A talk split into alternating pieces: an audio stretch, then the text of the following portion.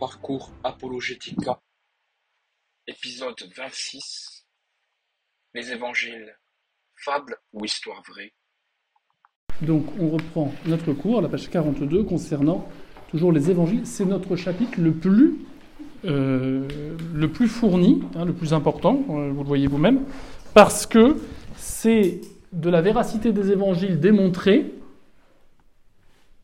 que, l'argument que les arguments que nous emploierons pour dire que nous avons bien des raisons rationnelles de penser que Jésus est Dieu auront toute leur force.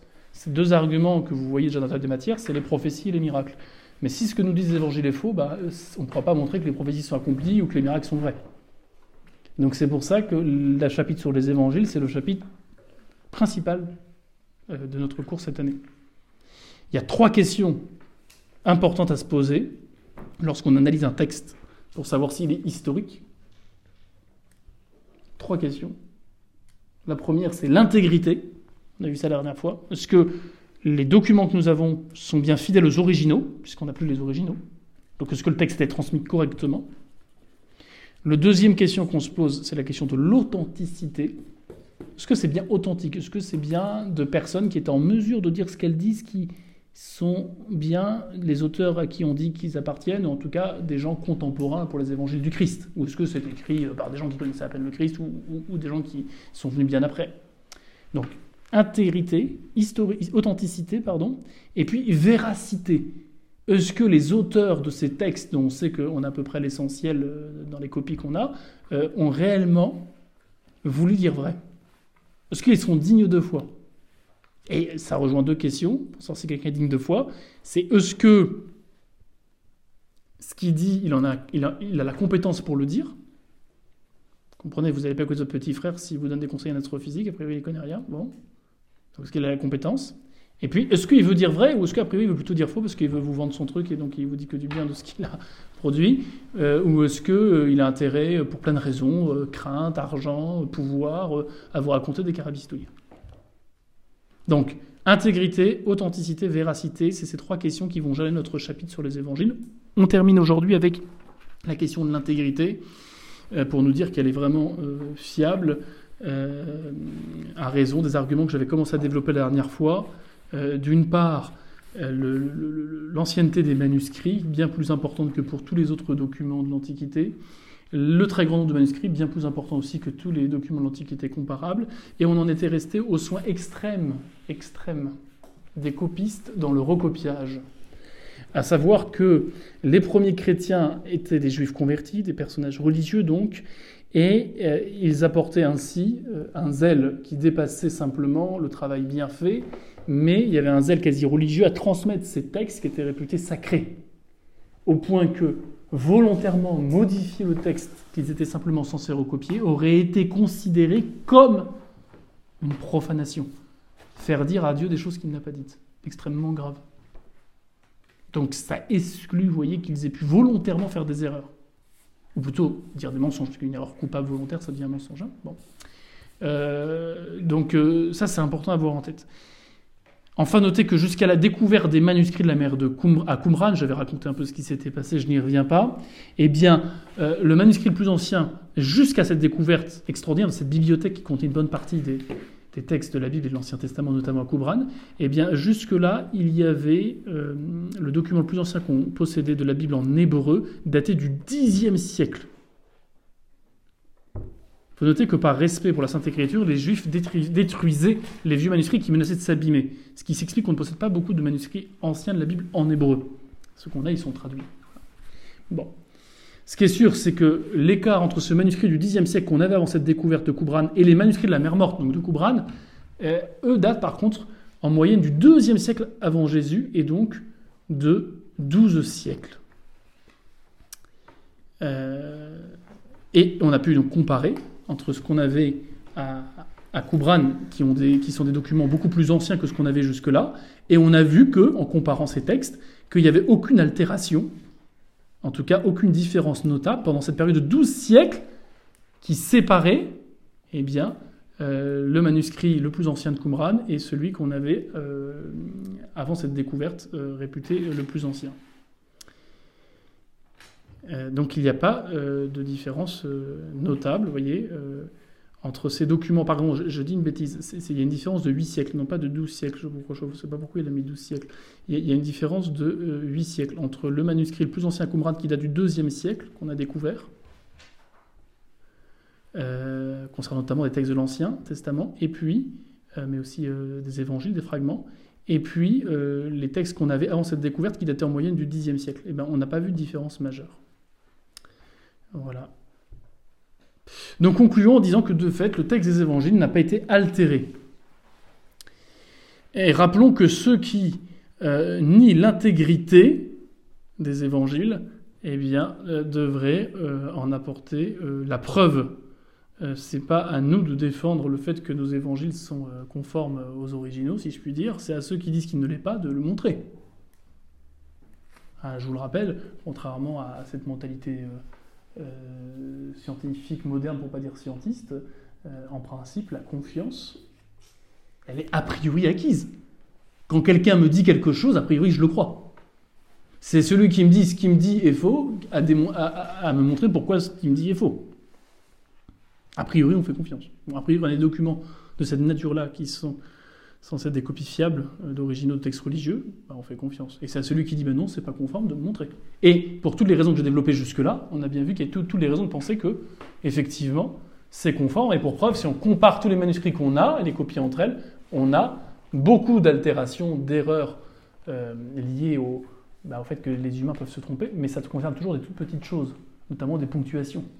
Mais on n'a aucun, euh, aucune différence majeure notable entre les différentes copies des différents siècles, des différentes langues, car rappelez-vous, très vite l'écriture et même les évangiles ont été traduits. Hein, dès la fin du 1er siècle, on a des traductions des évangiles, c'est extraordinaire. Ce qui suppose que les originaux, vous voyez, euh, ont été écrits très proches et bien de la vie du Christ.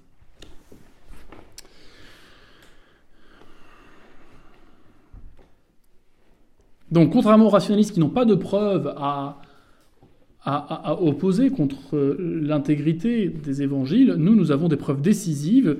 Euh, l'existence de manuscrits très anciens, pensez au Codex Sinaiticus ou Vaticanus, euh, des versions latines et syriaques entièrement conformes à notre texte actuel de la Vulgate, hein, donc la traduction qu'a fait Saint Jérôme de la Bible en latin.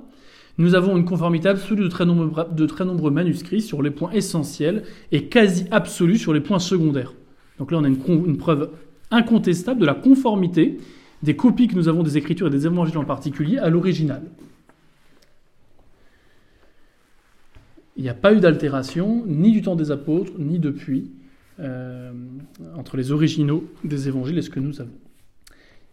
Après avoir donc traité de cette question cruciale de l'intégrité des évangiles, qui est la question première, parce que si on nous fait la preuve que les, copies que nous avons des évangiles ne correspondent pas euh, pour l'essentiel aux originaux, c'est pas la peine d'aller plus loin dans notre enquête. La deuxième question maintenant à se poser, c'est la question de l'authenticité. Nous sommes à la page 44. L'authenticité. On dit authentique un texte, un manuscrit ou un livre lorsqu'il a été composé par l'auteur auquel on l'attribue. Oui, c'est un authentique, surtout c'est pas un faux. Ce tableau est authentique. C'est vraiment ce, peintre qui l'a peint, par exemple. Donc, un livre est authentique lorsqu'il été composé réellement par l'auteur auquel on l'attribue et à l'époque qu'on lui assigne. Donc on va parler de la date de composition des évangiles et de la question des auteurs. L'enjeu est crucial. Car si les auteurs n'ont pas connu le Christ, alors ce qu'ils nous racontent, c'est beaucoup moins intéressant. Ou en tout cas, s'ils ne sont pas de la génération du Christ, ce qu'ils nous racontent sera beaucoup moins fiable, parce qu'ils ne sont pas des témoins immédiats de la vie du Christ ou des gens qui l'ont connu.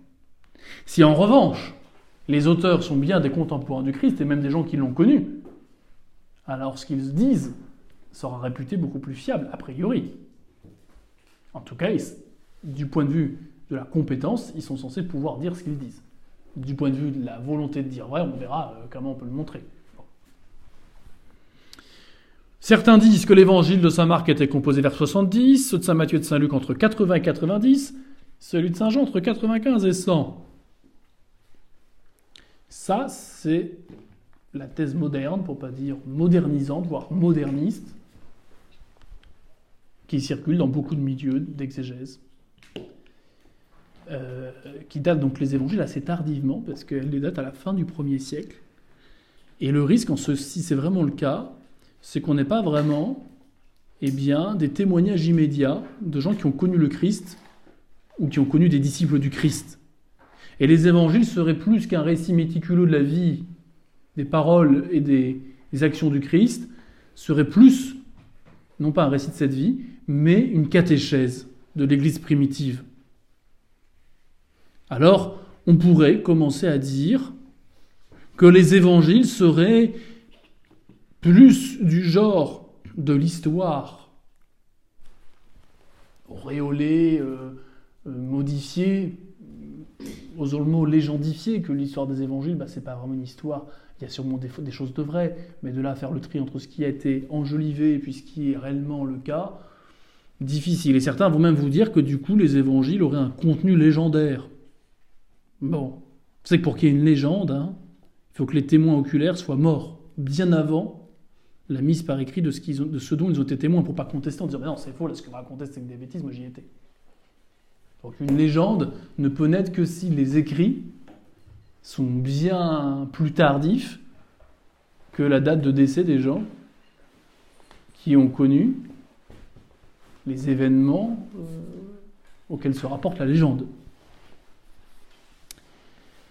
Et c'est à partir de cela que, bon, bah alors, euh, si effectivement rien n'est mis par écrit, que les témoins meurent et qu'il y a beaucoup de temps qui se passe, il va y avoir un événement qui va se raconter parmi les foules, qui va être enjolivé par certains, modifié par d'autres, et là la légende va commencer à naître.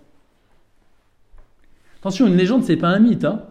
Dans une légende, il y a souvent quelque chose de vrai, mais c'est très difficile de faire la part entre ce qui est vrai et ce qui est faux parce que il n'y a pas de témoins fiables, immédiats, des faits racontés qui ont pu mettre par écrit.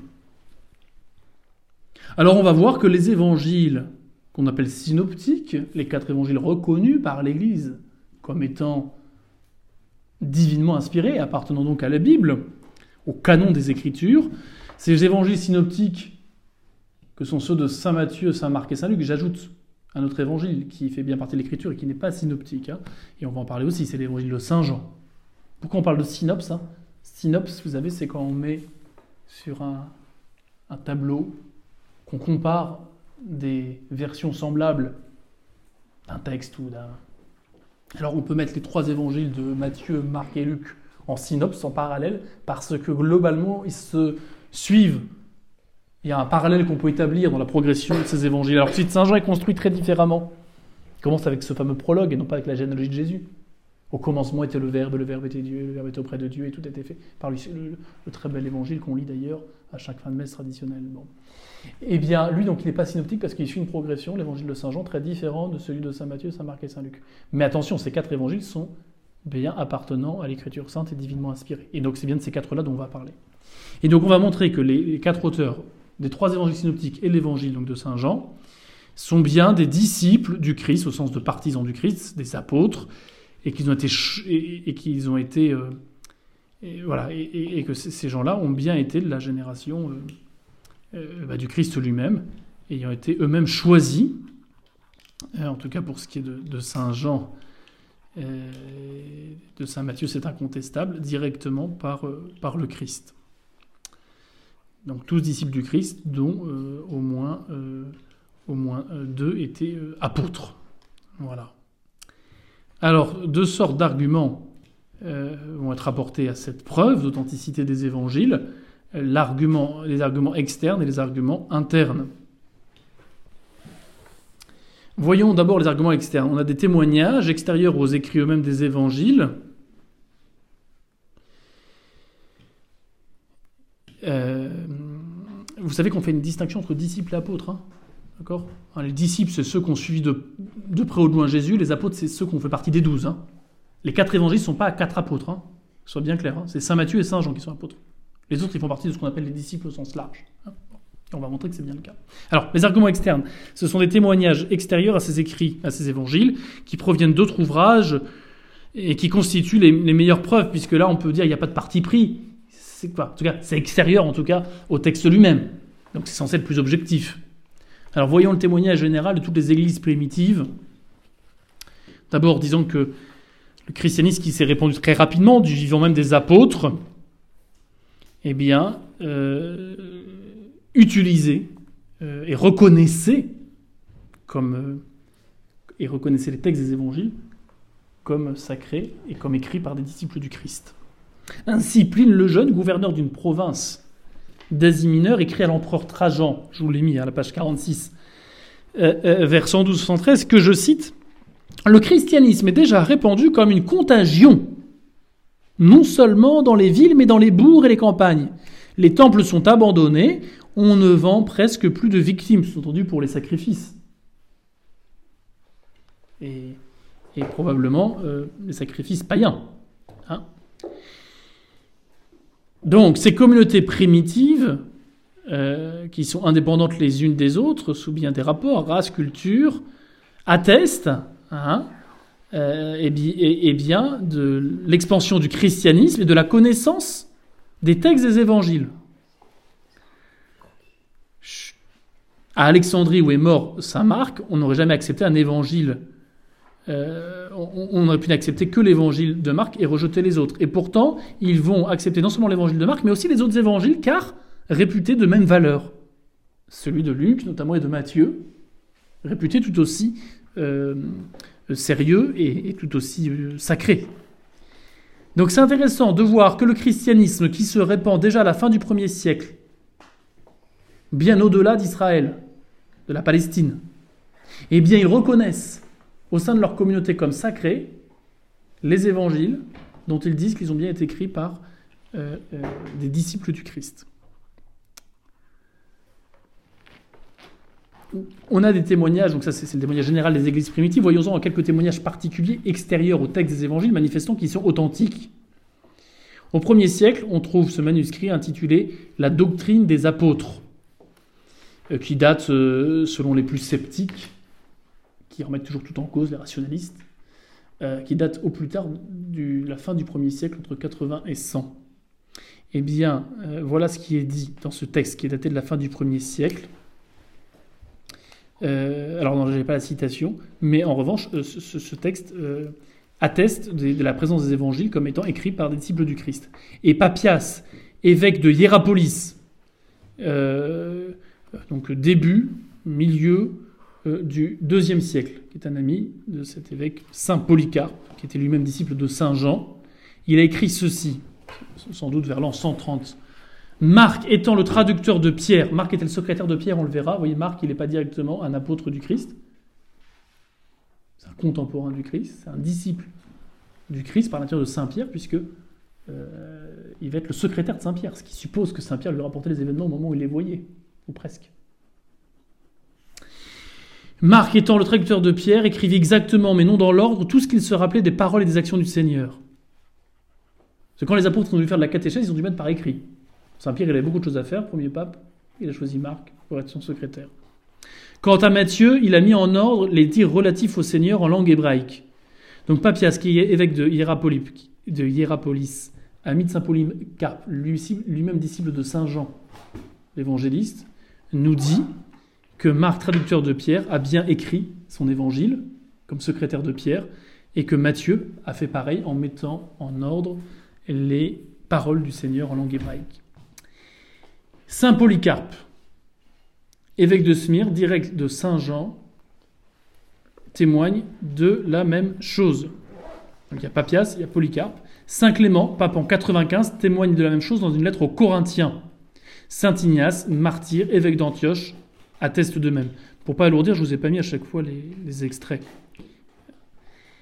Ça, c'est au premier siècle. Au deuxième siècle, eh bien, nous avons ce document découvert euh, au XVIIIe par un certain Louis-Antoine Muratouri, et qui a donné donc le nom du coup à, ce qu'il a retrouvé, à savoir le canon de Muratori. Vous savez ce que c'est que le canon des Écritures? C'est la liste des livres reconnus par l'Église comme étant divinement inspirés. Car très vite, il va y avoir des gens qui vont se donner de l'importance en passant pour des écrivains sacrés. Et donc on va avoir parfois des, soi-disant des évangiles, qui n'ont rien d'écrit sérieux, historique concernant la vie du Christ, et qui vont donc être éliminés par l'Église en disant ça c'est pas la parole de Dieu, c'est pas divinement inspiré. Vous avez par exemple l'évangile apocryphe de Thomas. On y voit, je crois, notamment Jésus qui fait des miracles à tout bout de champ quand il est gamin, et il transforme des pierres en, oiseaux. Bon, c'est gentil, c'est mignon, tout plein, mais ça n'a pas grand-chose à voir avec très souvent le sens des miracles que donne, que donne le Christ quand il les fait. Et, d'autre part, il y a pas mal de, choses qui font penser que, oui, cet évangile de Thomas n'a jamais été écrit par Thomas l'apôtre, mais c'est quelqu'un qui, pour donner de l'importance, a pris le nom de Thomas. Donc l'Église, elle a dressé assez rapidement eh bien, euh, une liste des euh, livres retenus comme sacrés, comme divinement inspirés, c'est ce qu'on appelle le canon des Écritures. Euh, et voyez, là on en reparlera, mais il y a un argument très fort contre les protestants. Vous savez, pour les protestants, il n'y a pas besoin de l'Église pour comprendre les Écritures. L'Écriture se suffit à elle-même et vous ouvrez le bouquin et vous comprenez ce qui est dit. Mais il faudrait qu'on qu'on nous explique dans ce cas-là, il faudrait que les protestants nous expliquent, alors comment on fait pour savoir qu'est-ce qu'un livre sacré de qu'est-ce qui n'est pas un livre sacré? Qu'est-ce qui vous le dit du coup que tel livre est bien sacré et tel livre ne l'est pas? Ils sont bien embêtés parce que ce n'est pas l'écriture par elle-même qui y répond. Vous n'avez pas dans les évangiles ou dans les écritures euh, la liste des livres qu'il faut retenir comme sacrés c'est un bon argument, me semble-t-il, déjà pour montrer que le, la scriptura des protestants ne tient pas. Revenons à notre sujet en disant que donc un manuscrit du IIe siècle, découvert par un certain Muratori, eh bien, euh, contient la liste des Écritures. Et euh, il parle déjà de Saint Matthieu de Saint Marc. Malheureusement, ce canon cette liste des Écritures étant abîmée dans le manuscrit qui a été retrouvé, hein, qui date du IIe siècle, il n'y a pas explicitement le nom de Jean et de Luc. Hein euh, il n'y a pas le nom de Marc et de, Matthieu. En revanche, le nom de Luc et de Jean sont explicitement mentionnés dans le, manuscrit retrouvé, euh, mais qui est abîmé et qui contient donc pas tout. Voilà ce qui est dit. Hein. le troisième évangile est de Luc, médecin, compagnon de Paul. Le quatrième est de Jean, parmi les disciples. Bon. Ce qui est intéressant aussi, c'est qu'il parle de troisième et de quatrième évangile. Ça sous-entend qu'il y en a un premier et un deuxième. Donc deux possibilités. Soit, il n'en parle pas explicitement parce que, eh bien, il n'en a pas parlé, euh, soit parce que bah, le manuscrit qu'on a, il est, il est, il n'est pas complet. Saint Irénée, à la fin du deuxième siècle, parle des quatre évangiles et les attribue aux quatre évangélistes que nous connaissons. C'est extraordinaire. Fin du deuxième siècle, on a la preuve euh, la plus complète euh, par un témoin autorisé que euh, les quatre évangiles, dès le départ, étaient reconnus comme écrits par des contemporains du Christ. Je le cite. Parmi les Hébreux, parmi les Hébreux, Matthieu mit par écrit, dans leur propre langue, l'évangile. Pendant que Pierre et Paul prêchaient à Rome et fondaient l'Église. Après leur départ, Marc, disciple et interprète de Pierre, mit aussi par écrit la prédication de Pierre. À son tour, Luc, compagnon de Paul, publia un livre l'évangile prêché par celui-ci. Enfin, Jean, le disciple du Seigneur Jésus, celui qui reposa sur sa poitrine, la scène eucharistique, celui, vous savez, qui est décrit comme étant la tête sur le cœur de Jésus, eh bien, donna aussi son évangile tandis qu'il résidait à Éphèse en Asie. Donc on a ce témoignage explicite de Saint Irénée qui nous donne le nom des quatre évangélistes, qui correspondent au nom des quatre évangiles que nous avons, et en nous certifiant que ce sont bien des disciples, sinon du Christ, au moins de Saint Pierre et de Saint Paul. Qui eux ont rencontré directement le Christ, alors Saint Paul de façon un peu extraordinaire, hein, que Saint Paul ne rencontrera pas directement de son vivant, mais il aura des apparitions du Christ. Saint Justin, philosophe romain converti, cite les noms des évangélistes. Et dit deux, ce sont deux apôtres, Saint Jean et Saint Matthieu, et deux disciples, Saint Luc et Saint Marc. Clément d'Alexandrie cite explicitement les auteurs des quatre évangiles, en donnant comme origine son disciple et successeur des détails sur eux. Le papyrus dont j'ai déjà parlé, pour ceux qui se souviennent la dernière fois, le papyrus Baudemer, qui date de l'an 200, mentionne l'évangile selon saint Luc et l'évangile selon Jean. Enfin, on pourrait citer les témoignages des non-chrétiens. Ça, c'est encore plus intéressant parce qu'ils sont pas. Non seulement ils sont extérieurs au texte des évangiles, mais contrairement aux chrétiens, ils ne sont pas partie prenante. Ils ne sont pas censés être pour les chrétiens. Bon. Voilà ce qu'ils disent ces hérétiques qui cherchent à interpréter les Écritures en leur faveur contre l'Église, ils reconnaissent cette authenticité. Par exemple, Basilide, vers 130, et Valentin, vers 140, les deux hein, sont hérétiques, hein. ils sont gnostiques. Je ne vais pas développer ce que c'est que la gnose, j'en avais parlé quand j'ai fait mon cours sur les hérésies il y a trois ans. Hein. Euh, eh bien, euh, Basilide et Valentin, vers 140, alors qu'ils sont hérétiques, disent que les évangiles sont authentiques et ils vont s'en servir pour dire regardez, l'Église mm, contredit les évangiles. Sous-entendu, les évangiles sont sérieux.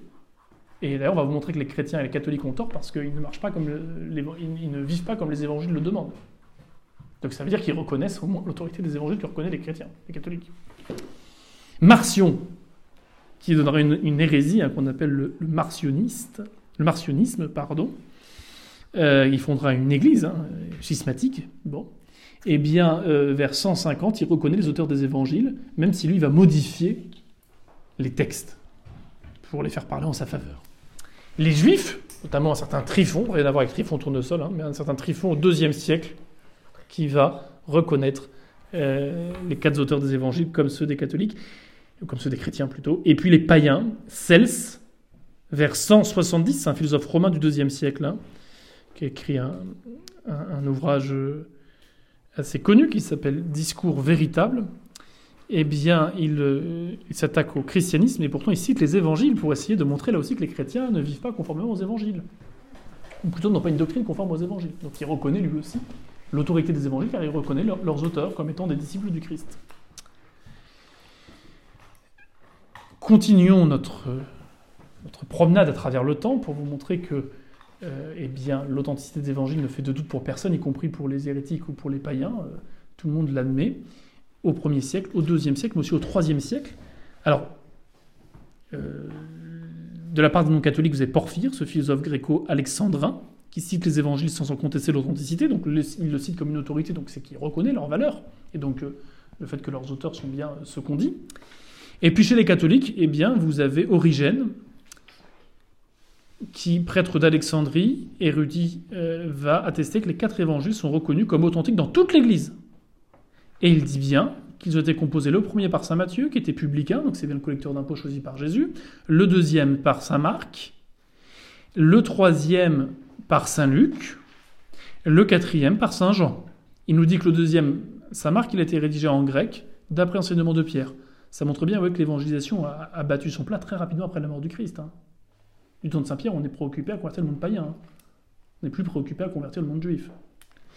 Troisième siècle, Saint Luc, qui va écrire son évangile, nous dit euh, Origène pour les gentils, et que Saint Paul va approuver. Les gentils, c'est les païens, au sens gens étrangers au peuple juif. Et puis le quatrième, qui est sûrement l'évangile le plus tardif, eh bien, Origène nous dit qu'il était écrit par, apôtre, par, Saint Jean l'apôtre, le plus apprécié de Jésus. On aura aussi Tertullien de Carthage, qui nous cite les auteurs des évangiles en leur attribuant les quatre évangiles. Concluons sur ces arguments externes aux évangiles eux-mêmes pour montrer qu'ils sont bien écrits par des gens qui, a priori, ont connu le Christ, ou en tout cas euh, les disciples du Christ. Tous les auteurs, retenez bien, je vous l'ai mis en gras, tous les auteurs, page 50, du deuxième siècle, catholiques et hérétiques, infidèles et païens, rendent hommage, approuvent au moins implicitement l'authenticité du Nouveau Testament et particulièrement des évangiles. Un tel accord qui s'ajoute bien sûr à celui de toutes les églises est d'autant plus décisif qu'il s'agit d'un fait important mais difficile, euh, mais, euh, qu'il s'agit d'un fait important et facile à constater. D'autre part, remarquons que euh, près des évangiles donc authentiques, ceux qu'on connaît, Marc, Matthieu, Jean et Luc, qu'on reconnaît comme divinement inspirés, comme sacrés, eh bien, il y avait dès le départ ou très rapidement des évangiles qu'on appelle apocryphes, dont je vous ai parlé, et qui nous apportent une confirmation de l'authenticité des vrais évangiles.